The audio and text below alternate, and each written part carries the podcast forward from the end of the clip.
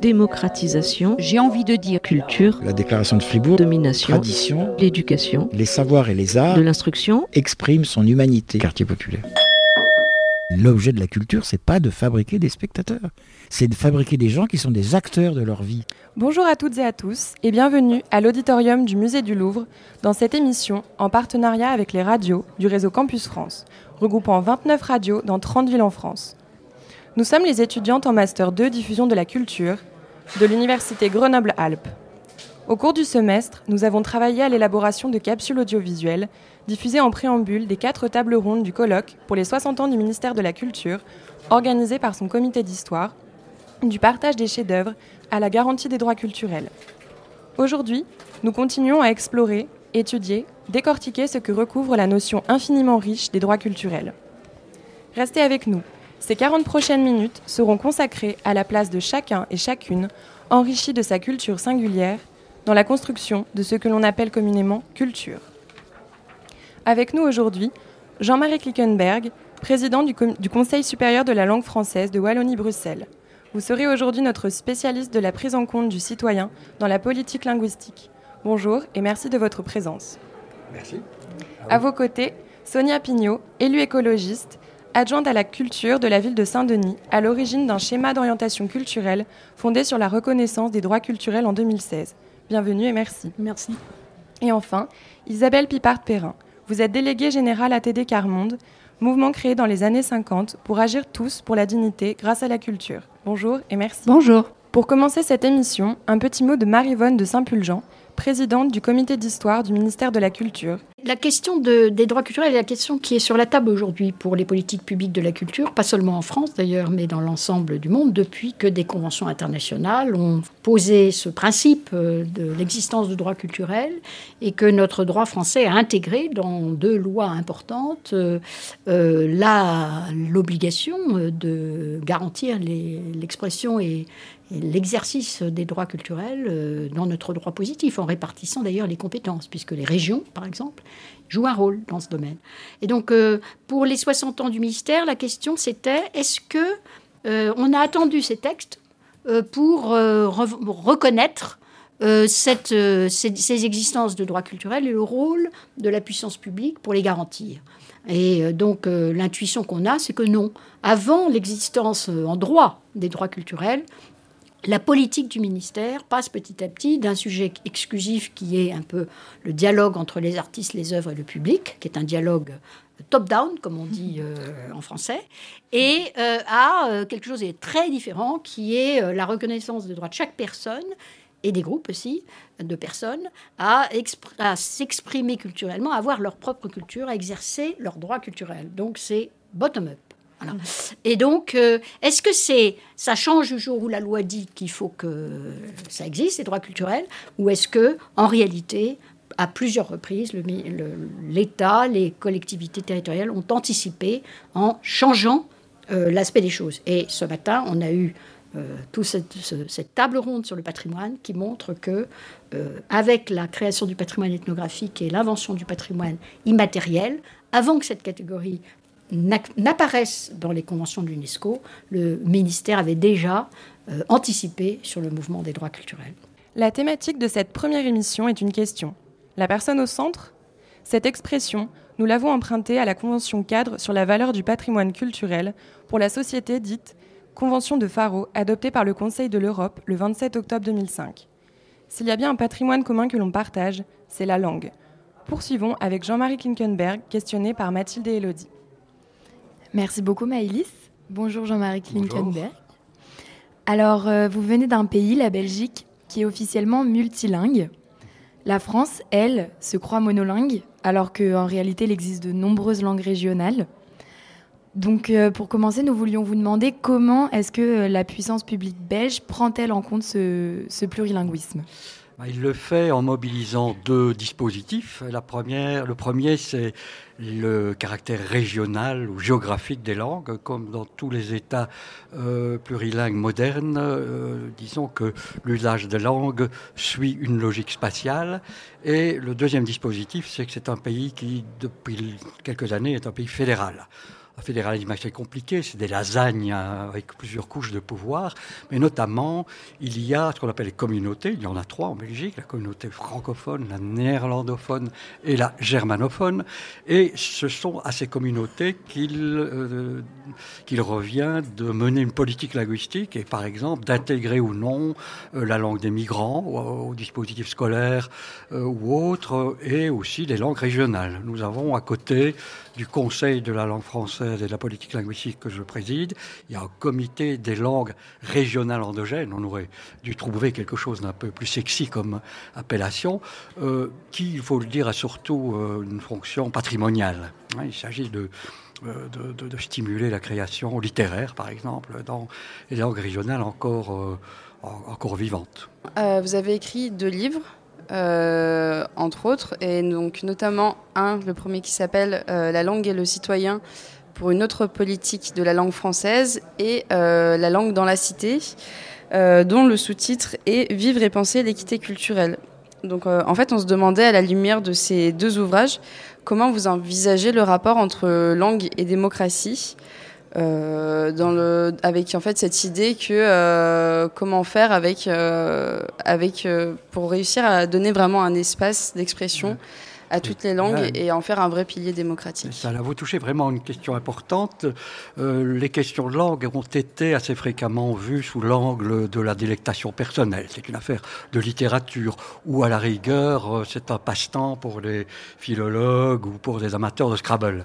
En fait, la langue, c'est véritablement un objet capital parce que c'est à travers la langue que l'on que l'on devient social, que l'on se socialise. C'est là que le, le pouvoir euh, réside. Il n'y a pas besoin de s'appeler Berlusconi ou Trump pour savoir que c'est celui qui a la maîtrise de la langue, des normes de la langue, des instruments qui font circuler la langue, qui a le pouvoir sur la société.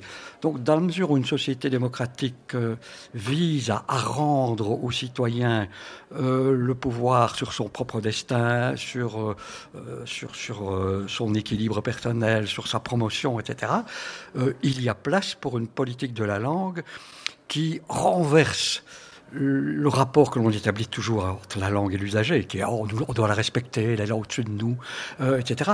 Non, c'est un instrument et il est fait pour nous. Notre langue nous appartient.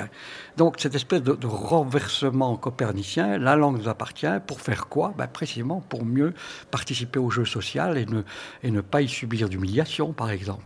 Donc une politique de la langue, à mes yeux, et évidemment dans une journée comme celle-ci qui est organisée par le ministère de la Culture, c'est à la fois un peu mal de dire ça, ce n'est pas un chapitre de la politique culturelle, à mes yeux, c'était plutôt un chapitre de la politique sociale. Dans cette idée de langue qui est vraiment vectrice de, sociabilité pour chacun, euh, on s'est dit qu'il y a encore 10 ou 15 ans, euh, la norme était plutôt euh, notamment à l'école, d'imposer aux personnes de ne pas parler leur langue maternelle si elle était différente du français. Alors qu'aujourd'hui, le plurilinguisme euh, est de plus en plus bienvenu parce que notamment il permet de transmettre euh, une richesse et une vision du monde euh, différente en, fonction de, chaque langue. Et donc on se demandait quels outils pourraient permettre aujourd'hui à l'éducation nationale de mieux prendre en compte ce, plurilinguisme afin d'offrir un vrai espace d'expression aux élèves et étudiants plurilingues. Je pense que c'est un ensemble de dispositifs qu'il faut, et pas seulement au sein de l'éducation nationale. Je, peux prendre de minuscules exemples. Par exemple, les films, on les double. Euh, il y a pas mal de pays où justement l'industrie du doublage, le public n'est pas assez important pour que le doublage puisse être rentable, mais est-ce que ce ne serait pas plus intéressant de laisser des versions originales avec des sous-titres? Euh, Le contact avec des langues étrangères euh, ferait... Alors il y a d'autres techniques que celles que l'on a euh, techniques scolaires. Euh, par exemple, il y a ce qu'on appelle l'éveil aux langues, qui ne, qui ne donne pas, qui n'a pas pour objectif d'assurer la maîtrise d'une langue donnée, mais d'entrer en contact avec d'autres langues qui ont d'autres mécanismes. Dans un cadre comme ça, avec des méthodes comme celle-là, l'éveil aux langues, du coup, les compétences de personnes que l'on dit issues de l'immigration, mais c'est encore plus politiquement correct, on dit issues de la diversité maintenant, c'est vrai que ces langues pourraient trouver du service. Tiens, comment est-ce que tu fais ce genre de construction dans ta langue? On, compare et on s'aperçoit que toutes les langues ont des ressources intéressantes, elles, elles ont leur, leur dignité toutes. Voilà quelques pistes. Merci beaucoup. Euh, alors, euh, on termine notre intervention avec euh, Elodie. On aurait, on aurait, voulu élargir en nous adressant à Sonia Pignot. Et donc, savoir comment vous diriez que la question linguistique est traitée dans le schéma d'orientation culturelle de Saint-Denis. Alors, je, rebondis sur ce, ce qui vient d'être dit, que la, question des langues est une question fondamentale à, partir du moment où on parle des droits culturels. Ça fait partie du respect des droits humains fondamentaux, donc euh, de, des diversités, puisque vous dites maintenant, effectivement, d'un point de vue politiquement correct, on parle des diversités, on ne parle plus de personnes d'origine étrangère. Euh, à Saint-Denis, euh, on a plus de 70 nationalités et plus de 130 langues euh, parler, sans parler, euh, sans compter tous les dialectes, etc. Donc évidemment, la reconnaissance de cette diversité linguistique est fondamentale à partir du moment où, on veut mettre en place une politique culturelle axée sur les, droits euh, humains fondamentaux. Euh, ça se concrétise de façon très précise. On vient de parler de patrimoine au, cours du colloque. C'est un patrimoine vivant, la question des langues. Et c'est pour certaines langues, ce sont des, patrimoines qui sont en perdition, puisqu'elles sont euh, de, moins de moins en moins euh, parlées. Donc c'est évidemment aller chercher les personnes qui sont détentrices de ce patrimoine linguistique et puis faire un travail de récit, de reconnaissance et du respect de l'identité de ces langues. Concrètement, ça peut se produire par des actions finalement assez simple, mais qui interroge aussi notre façon de penser le patrimoine. C'est par exemple au musée de Saint-Denis, euh, travailler sur. Euh, là, on est en train de travailler, on a, besoin de mettre en place des audioguides, comme dans tous les musées. Et là, au lieu de faire appel à un prestataire privé, on va faire appel à une association dionysienne qui va aller enregistrer euh, et réinterroger nos collections à partir des différentes langues qui, enfin, on va pas faire les, les, 160, les 130 langues, mais en tout cas des principales langues qui sont parlées sur le territoire. Donc c'est un travail qu'on commence à faire euh, euh, là, on, travaille autour de la question des patrimoines immatériels. Ces audio-guides seront euh, disponibles d'ici à peu près six mois. Donc c'est concrètement comment faire vivre ces différents patrimoines sur notre territoire et la question des langues est évidemment fondamentale. Merci beaucoup. Vous êtes toujours avec nous sur les radios du réseau Campus France. Après avoir abordé la question de la langue, nous allons à présent nous focaliser sur la contribution de chaque personne à la culture, commune aux côtés d'Isabelle Pipard-Perrin, questionnée par Kitri et Maria. Bonjour Isabelle. Bonjour. On rappelle que vous êtes euh, déléguée générale de l'association ATD Monde. En partant du constat que nous avons tous une culture personnelle, comment permettre à chacun et à chacune de l'exprimer? Alors je dirais qu'avant de pouvoir l'exprimer, il faut qu'on nous révèle qu'on porte une culture. Et quand toute votre vie vous avez entendu dire euh, tu ne sais rien, qu'on vous a jamais demandé euh, votre avis, comment penser qu'on a un savoir et une part de culture à partager avec les autres? Je pense à un directeur d'école que je rencontrais récemment et il me disait dans la classe où je suis, les enfants n'ont jamais vu des personnes interroger leurs parents et leur demander leur avis où je pense à une petite fille qui nous disait récemment, moi je ne rêve plus parce qu'on ne nous aime pas. Et c'est ce regard-là sur les gens très pauvres qui fait que finissent par penser qu'effectivement, ils ne savent rien, ils sont des ignorants. Pourtant, intérieurement, ils savent qu'ils sont des personnes, des êtres humains, qui se battent, qui refusent la misère dans laquelle ils sont, mais les autres ne le voient pas. Et ce regard, il faut vraiment le, le transformer. Et je pense à une amie du mouvement qui était adjointe à la culture dans sa ville, et qui disait je comprends pas, mais quand j'entends les, militants du mouvement ATD Carmonde ou les personnes très pauvres qui me disent mais non nous on va pas au musée, mais comment c'est possible qu'ils ne profitent pas de ce qui existe? Et puis elle nous a raconté le jour où elle est venue au Louvre avec tout ce groupe, le soir elle m'a dit ah mais j'ai compris, j'ai compris parce que j'ai senti le regard qui était sur ces personnes. Et c'est la première chose qu'il faut changer. Et transformer ça, ça passe par la rencontre, des rencontres durables. Et comment sur le terrain, euh, sur le terrain, par le biais de votre association, quelles sont les modalités que vous mettez en place pour euh, privilégier cette expression et cette mm. rencontre? Alors je pourrais parler par exemple des bibliothèques de rue. C'est une action inventée par ATD Carmonde en 68. C'était une manière de dire aux étudiants le savoir, euh, votre savoir ne vous appartient pas, venez le partager avec les gosses dans les quartiers, dans les cités, et venez aussi en échange apprendre de, ces enfants, de leur famille, de leur milieu. Et donc, depuis 50 euh, ans, on a comme ça des bibliothèques. Euh, en France, on dit bibliothèque de rue. Euh, à Ouagadougou, on dit c'est les bibliothèques sous les lampadaires parce qu'on les vit le soir avec des jeunes qui vivent à la rue et qui ont gardé les mobilettes ou, euh, qui ont fait des petits travaux pendant la journée, ou alors les bibliothèques dans les mornes en Haïti.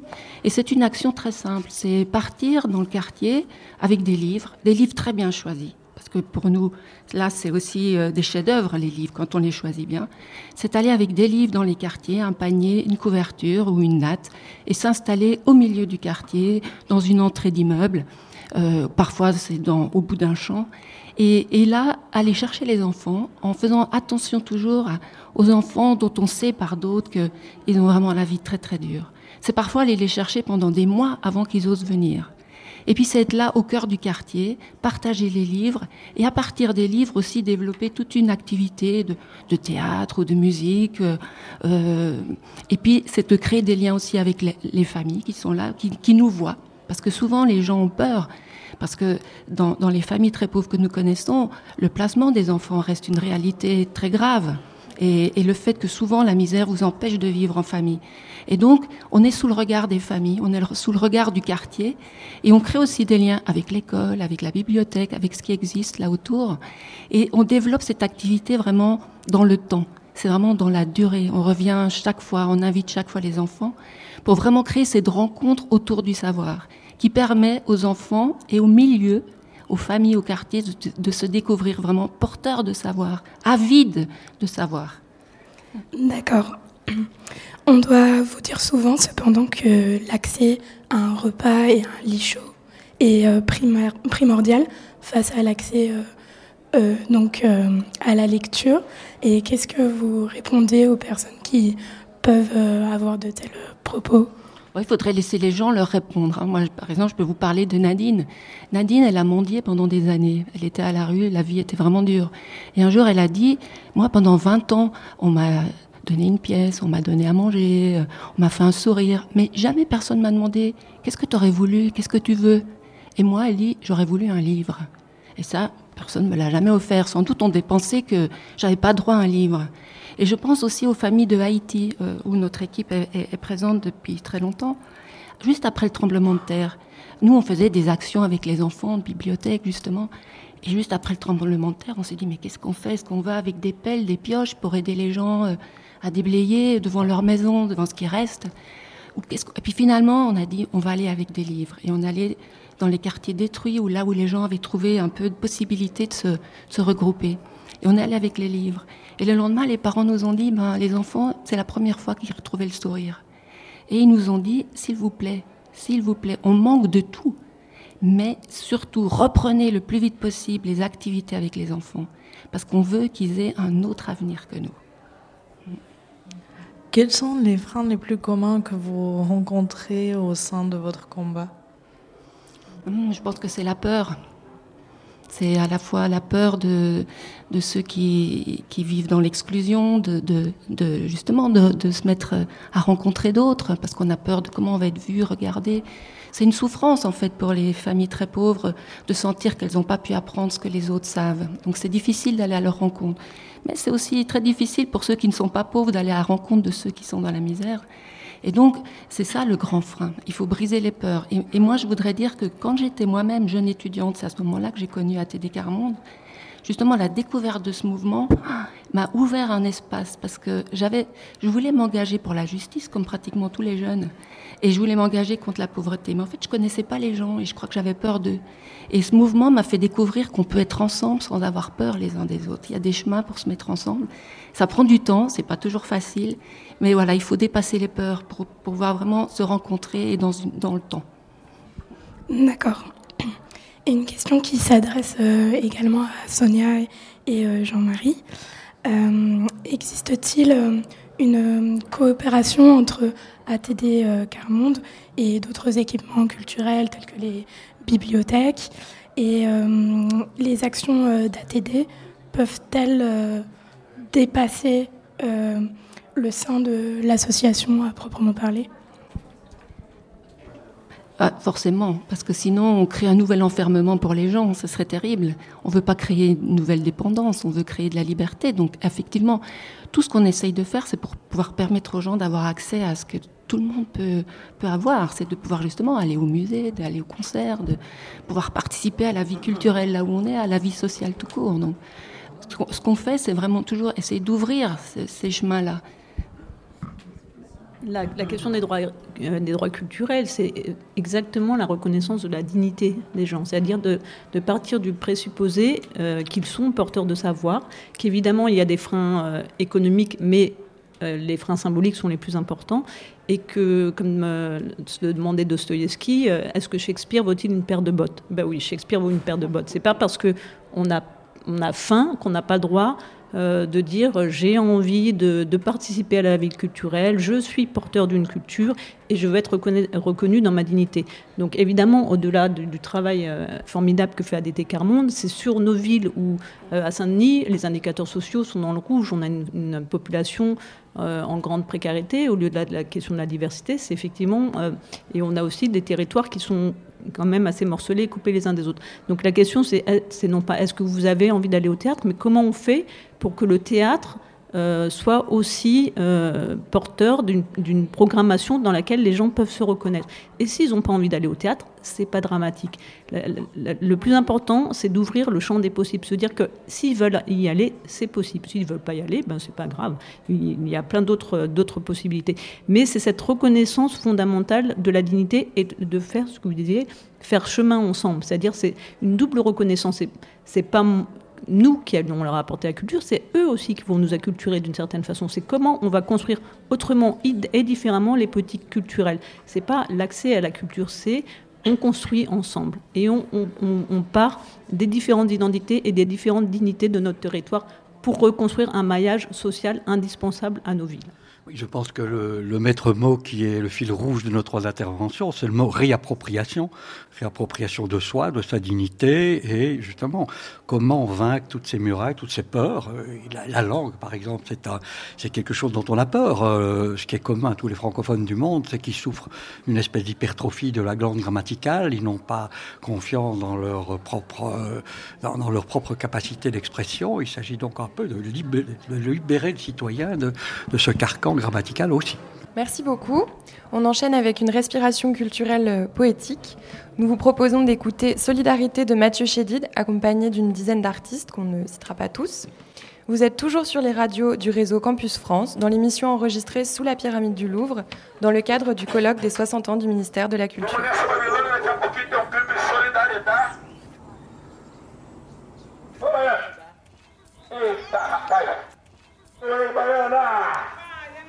Vamos que vamos, vamos que vamos. Alô, Babilônia, vamos acordar. Acorda, galera, ser filmado. Acorda. Yeah, yeah, yeah, yeah, la. Yeah, yeah, yeah, yeah, la. I know love a new freedom and I know so well what to stand up for. How come you don't know like me?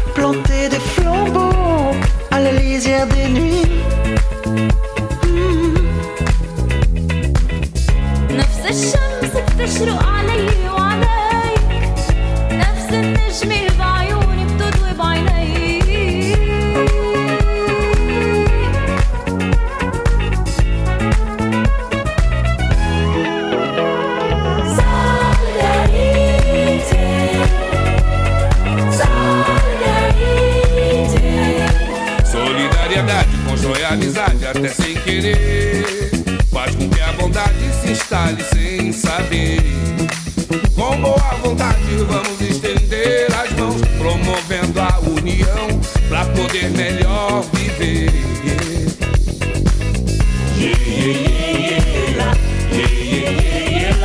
La grande ville nous a plongé dans sa commune. Dehors, y a pas d'étrangers, y a que des inconnus. solidarité, voilà ce qu'on est venu demander. La beauté n'a pas de frontières, les frontières n'ont pas de beauté. Nous sommes les nouveaux nous sommes les nouveaux rois, nous sommes les nouveaux rois. Vous êtes les nouveaux rois, vous êtes les nouveaux rois, vous êtes les nouveaux rois. Non, non, non, non.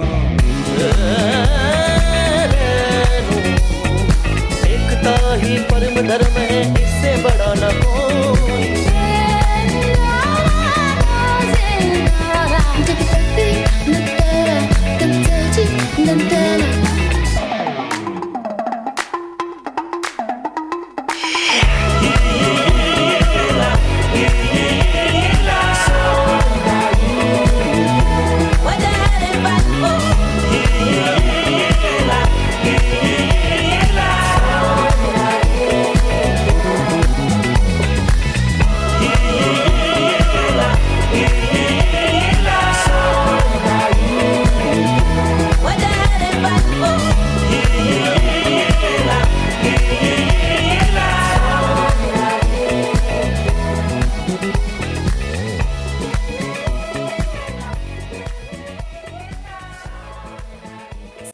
De Mathieu Chédid et vous êtes toujours avec les étudiantes du Master 2 Diffusion de la Culture avec Isabelle Pipard-Perrin, Jean-Marie Klinkenberg et Sonia Pignot autour de la question La personne au centre.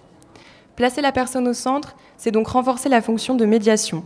Pour explorer les nouvelles pistes en matière de médiation culturelle, laissons place aux mots de Xavier Norse, inspecteur général honoraire des affaires culturelles au ministère de la Culture, qui met cette question en perspective dans Pour une politique culturelle de l'accès, paru dans la revue L'Observatoire en 2016.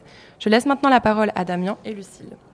Dans le triptyque qui caractérise le champ culturel, l'œuvre, le créateur, le public, Malraux avait choisi de mettre en valeur l'œuvre artistique, Jacques Lang, le créateur, et les ministres qui lui succédèrent, le public, dans une tentative de démocratisation de la culture qui, dans ses meilleurs moments, a pris la forme d'une politique de l'offre et, dans les pires, d'une politique de la demande. Très bien, je vais commencer avec une question collective qui appellera sans doute à des réponses euh, individuelles au vu des différents milieux dont vous êtes issus. Euh, comment vous appropriez-vous en pratique cette notion de médiation au regard des droits culturels? Euh, Je vais commencer avec vous, Jean-Marie, si ça vous convient. Je vais commencer tout de suite par vous dire que la notion de l'individu au centre me gêne un petit peu, dans la mesure où sa formulation euh, a tout autre sens aujourd'hui, euh, au début du XXIe siècle, qu'il y a euh, 30 ou 40 ans. Parce que le, néolibéralisme a, a, a fait qu'il y a un resserrement sur la personne elle-même, dont on considère qu'elle est responsable d'elle-même, y compris de ses échecs, de sa misère, etc. C'est jamais, c'est jamais la société, c'est jamais le système. Alors moi, j'en appelle plutôt, justement, à revenir. euh, Vous avez cité Jacques Lang, qui, qui insistait beaucoup sur le, le rôle du créateur, mais aussi sur l'articulation entre la création et le citoyen. Euh, et, euh, en définitive, ce qu'il s'agit de, chercher, c'est aussi non seulement l'épanouissement personnel, mais l'articulation de cet épanouissement personnel euh, euh, aux collectivités euh, sociales que l'on a autour de soi, et même, pourquoi pas, à l'ensemble de l'humanité. Donc, pour moi, cette idée du, citoyen au centre ne, doit pas être porteur d'une idéologie de l'individualisme. Alors donc, je m'aperçois que je n'ai pas répondu à votre question de la médiation, évidemment, mais c'est une question de valeur. Mais il n'empêche que les moyens que l'on peut mettre en œuvre dépendent de cette conception-là. Comment faire en sorte d'assurer cette citoyenneté de chacun alors, avec les compétences qui sont les miennes euh, en matière, en matière de, langue, euh, ben justement, euh, il y a des tas de pistes que nous essayons de suivre, comme par exemple la clarté de la communication des administrations. Nous sommes tous tenus de remplir un jour notre déclaration d'impôt, par exemple. Elles sont illisibles à peu près partout dans le monde, davantage encore chez nous qu'en France. La difficulté de ces documents, souvent, correspond à un niveau de personnes qui sont titulaires d'un, d'un diplôme d'enseignement supérieur. Combien est-ce qu'il y a de dans la population qui est titulaire d'un diplôme? 15% peut-être. Ça veut dire que 85% de la population ne peut pas accéder à ces droits, parce que c'est évidemment à travers de tels documents que l'on peut bénéficier de certains droits. Quelle violence L'exclusion de 85% des citoyens d'un État, euh, quelle violence Donc comment est-ce qu'on peut combattre cette violence? Il faut former les fonctionnaires, les juges, pour qu'ils ne parlent plus latin mais français, euh, aller dans les ministères, euh, mettre en place des cellules en lisibilité. donc il y, a un gros travail. Et voilà, donc nous sommes loin de la médiation culturelle au sens où vous attendriez que je parle du cinéma, de la littérature, etc. Euh, mais je l'ai dit en commençant cet entretien, euh, la langue, pour moi, c'est pas la littérature, c'est d'abord ce lien social. Sonia, Êtes-vous d'accord avec cette euh, interprétation-là, ou en tout cas cette réponse oui, Je pense qu'on se rejoint sur pas mal de points, parce qu'effectivement, à partir du moment où on, il faut distinguer effectivement une politique individualiste, ou qui mettrait l'individu seul au centre. Et là, on revient sur une politique euh, euh, de la demande, mais une politique où on met les personnes au centre pour construire des communs. Et là, on n'est plus sur le même objet. C'est-à-dire qu'effectivement, dans, en tout cas dans, nos villes, qui sont euh, des territoires quand même difficiles, mais dans lesquels il y a énormément d'énergie, notre défi, c'est effectivement de reconstruire ces communs euh, dans le cadre d'une politique culturelle, mais dans le cadre d'une politique évidemment euh, sociale, euh, d'éducation et, tout ce qu'on peut dérouler. Parce que la culture n'est pas indépendante des autres politiques, elle doit même normalement être transversale. Donc la personne au centre, mais la personne pour faire quoi en commun, pour partager un projet de société commun. Et c'est ça qui est le plus important. Donc moi, je ne parlerai pas de médiation, mais d'intermédiation. Parce que dès lors qu'on parle de médiation, c'est qu'on est encore sur une vision euh, descendante, c'est-à-dire euh, on va vers les gens, on va leur permettre de. Nous, on, part plutôt euh, des personnes, de justement de ce qu'elles sont en capacité, de, de, on parlait d'être révélées dans leur savoir, dans leur dignité, dans leur expertise, et comment on va faire intermédiation commune. C'est-à-dire qu'on n'est plus sur une personne, par exemple, d'un musée qui va aller dans un quartier en disant Bon, venez voir nos super collections qu'on a, c'est dommage, vous venez pas les voir, alors comment on va faire? Non, c'est plutôt de dire Mais vous, quel quel regard vous avez sur notre collection et, que de, votre identité, de vos cultures, parce que je parle bien des cultures, vous pouvez, comment vous pouvez réinterroger nos collections? Et c'est comme ça qu'on arrivera à faire venir, alors j'aime pas trop la notion de public, mais c'est comme ça qu'on arrivera à, refaire revenir les gens au cœur euh, de, nos, politiques culturelles, que ce soit le musée, euh, le cinéma, parce qu'on a un cinéma d'art et d'essai, parce que défendre le cinéma d'art et d'essai, c'est aussi défendre la diversité culturelle. Euh, face au, voilà, à l'hégémonie des, mastodontes et défendre le, théâtre public. Mais c'est comme ça, c'est pas en faisant médiation, c'est-à-dire on, place un médiateur dans chaque équipement et allez-y, faites votre, faites votre travail de missionnaire. Ça, c'est effectivement la, vision de, Malraux qui a eu ses heures de gloire et qui a eu des effets très positifs, mais on voit bien que là, on a atteint la limite de cette vision justement très descendante de la culture. Euh, Isabelle, pour finir, est-ce que vous avez quelque chose à ajouter ou partagez-vous cette vision également? Ah oui, je rejoins bien euh, les deux personnes qui ont parlé avant moi, mais et j'ai beaucoup aimé euh, Sonia Pignot que vous parliez de la liberté, de la réciprocité, parce que c'est vrai que en ce qui concerne les personnes en situation de pauvreté, les médiateurs deviennent rapidement des tuteurs. Et donc, comment on respecte vraiment la liberté euh, la soif, la curiosité, euh, la liberté intérieure de chacun, et aussi comment on se met dans cette attitude de réciprocité?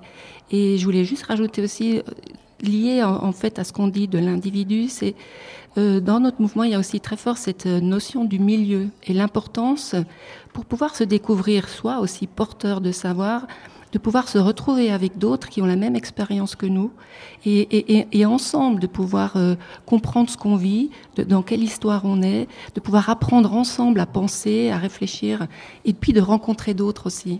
Donc il y, a vraiment la notion aussi de se bâtir ensemble dans ce savoir pour pouvoir rencontrer les autres à égalité.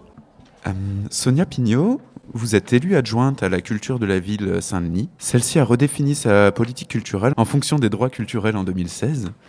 Euh, pouvez-nous résumer dans les grandes lignes en quoi celle-ci consiste et euh, en quoi replace-t-elle l'être humain au centre? Vous, vous, résumez un, travail de deux ans en quelques minutes, ça va être compliqué, mais moi, ce qui est important de comprendre, c'est pourquoi on a, voulu euh, avoir cette démarche. C'est qu'effectivement, on vient de parler des publics empêchés, je n'aime pas du tout ce terme-là, et, des freins euh, qui empêchent euh, certaines populations dites éloignées de la culture, dis souvent avec un grand K. Voilà, pour un peu caricaturer effectivement la vision qu'on pouvait avoir de la culture. Dans nos villes, hein, qui sont composées de, de diversité, c'est pas forcément la diversité d'origine, mais c'est diversité sociale, les différentes identités. Euh, on s'est aperçu qu'effectivement, une politique euh, descendante, c'est-à-dire de, dire aux gens on va vous donner accès à la culture, n'était pas suffisant pour construire les communs euh, sur notre territoire. Donc on a lancé cette démarche. Moi, j'ai une formation d'anthropologue. Donc voilà, la question des diversités et de la reconnaissance des diversités est extrêmement importante. Et je suis par ailleurs dionysienne, je suis née Saint-Denis, dans des quartiers dits difficiles. Donc voilà, j'ai cette double culture, on va dire. Euh, voilà. Donc c'était important pour moi que la politique culturelle et le patrimoine, parce que je suis aussi adjointe en charge du patrimoine, des patrimoines et du matrimoine, euh, reflètent cette diversité et surtout euh, qu'on la construise ensemble. Voilà. Ça ne veut pas dire qu'on va abandonner les grands équipements, ça veut dire qu'on va faire en sorte que chacun puisse se reconnaître dans les politiques publiques qu'on met en place, et ça c'est fondamental, dans des villes où euh, on a des taux d'abstention quand même euh, assez phénoménaux à chaque élection municipale, euh, on a une grande partie de la population qui n'a pas le droit de vote, mais pour autant, elle a quelque chose à dire des politiques publiques qu'on met en place. Donc on a lancé cette démarche autour de la reconnaissance des droits culturels, qui n'est rien d'autre finalement que la reconnaissance des droits humains fondamentaux. C'est pas l'accès à la culture. C'est vraiment, vous parliez de révolution copernicienne, j'utilise souvent ce terme-là parce que c'est vraiment un changement de paradigme. C'est-à-dire qu'il faut changer de posture, faire un pas de côté et pour réfléchir autrement. Donc on a mené une démarche euh, qui nous a pris à peu près deux ans de travail avec les différentes institutions, mais aussi les différents euh, services de la ville, jeunesse, éducation, euh, vie scolaire, sport, et évidemment la population de Saint-Denis qui était représentée soit qui venait à titre individuel, soit par des associations. Donc on a cheminé ensemble et ce schéma d'orientation culturelle a été construit vraiment par, par les gens qui ont participé à cette démarche. On a été accompagnés euh, par euh, le réseau 21 Culture, euh, Patrice Meyer-Biche, Christelle Blouet, pour, mettre, voilà, pour travailler vraiment sur une construction commune de ce schéma. C'est, le schéma, c'est n'est pas le petit livre rouge, c'est pas une Bible qui va dormir dans un tiroir, mais c'est vraiment le début du travail. C'est à un moment donné, on a figé à un instant T les résultats de nos travaux de deux ans, mais maintenant on commence à démarcher. pas quelque chose qui part d'un point A pour arriver à un, point B, c'est un processus, c'est une itération, euh, c'est un processus qu'on met en, marche. Alors concrètement, euh, ça veut dire effectivement retravailler la question des patrimoines. Là, on travaille sur ce qu'on appelle un pôle patrimoine.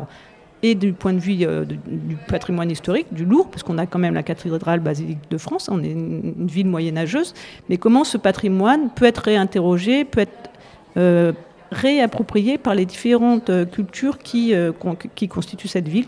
Donc soit autour des langues, à la basilique, on a fait des lectures en différentes langues, etc. Enfin, on a fait énormément d'initiatives, mais également sur les, récits de ce territoire, puisque notre ville est constituée de migration de, depuis le Moyen Âge. Donc c'est un patrimoine vivant. Merci beaucoup.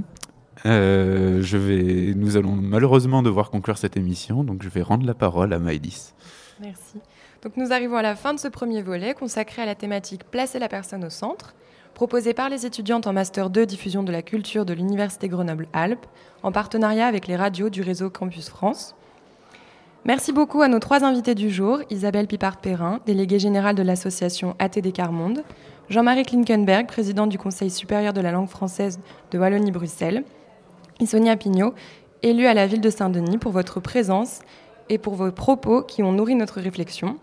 Quant à vous, très chers auditeurs et auditrices, restez à l'écoute. Notre deuxième volet arrive demain sur la thématique et la question Tous créateurs. N'hésitez pas à réécouter les deux volets de cette émission sur le site et le SoundCloud de Radio Campus. Bonne journée, bonne soirée et à très vite.